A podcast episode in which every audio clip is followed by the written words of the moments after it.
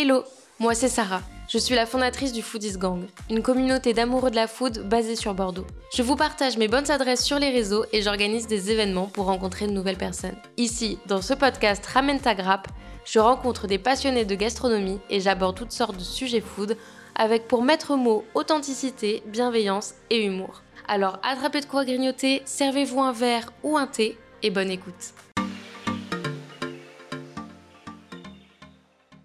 Bienvenue dans cet épisode de Foodologie, une science que j'ai inventée en toute modestie et qui étudie la food sous toutes ses coutures. Bienfaits, méfaits, histoires, anecdotes, je vous fais le topo.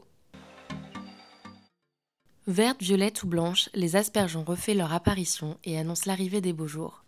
Elles sont au centre de nombreuses assiettes printanières. Mais celle que l'on nomme à tort asperge devrait plutôt s'appeler turion, qui est en fait la seule partie comestible de la plante. Découvrons ensemble les bienfaits de l'asperge et son passé sulfureux. L'asperge a plus de 2000 ans d'histoire. Issue de la famille des Liliacées et originaire de l'est de la Méditerranée, les légendes racontent que les Égyptiens l'utilisaient déjà comme offrande aux dieux. Ce qu'on sait surtout, c'est que comme le gingembre, cette plante est considérée comme un aphrodisiaque par les Grecs, mais également comme un élément sacré et un remède. En effet, Hippocrate, médecin de l'époque, l'utilisait pour soigner les diarrhées et les douleurs de l'urètre. Ce qu'il faut savoir, c'est que l'asperge verte a beaucoup évolué. Elle était comparée à une plume de cygne au départ, parce qu'elle était tellement fine. Et au fil du temps, on a su la transformer, jusqu'à obtenir une asperge blanche, plus tendre, moins fibreuse et un peu plus grosse.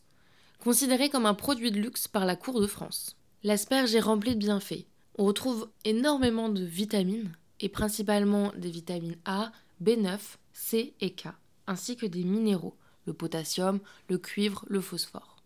C'est vraiment l'aliment idéal pour booster sa forme au printemps. A noter également que l'asperge est composée à 90% d'eau, donc en termes caloriques, le niveau est très faible.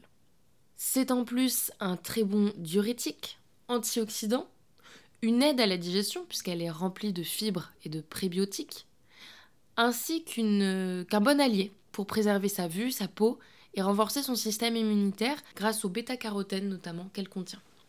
Encore un aliment riche de bienfaits. Petite contre-indication, la vitamine K peut interférer avec les traitements anticoagulants.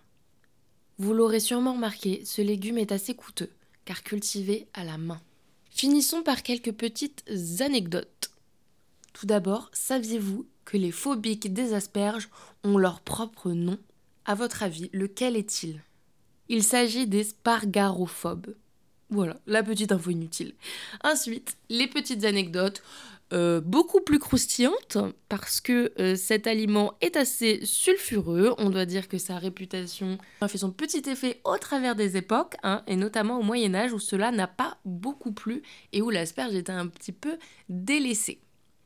L'asperge a toujours été considérée euh, comme un aphrodisiaque et selon les légendes, les Égyptiens l'appelaient tige d'amour et de plaisir.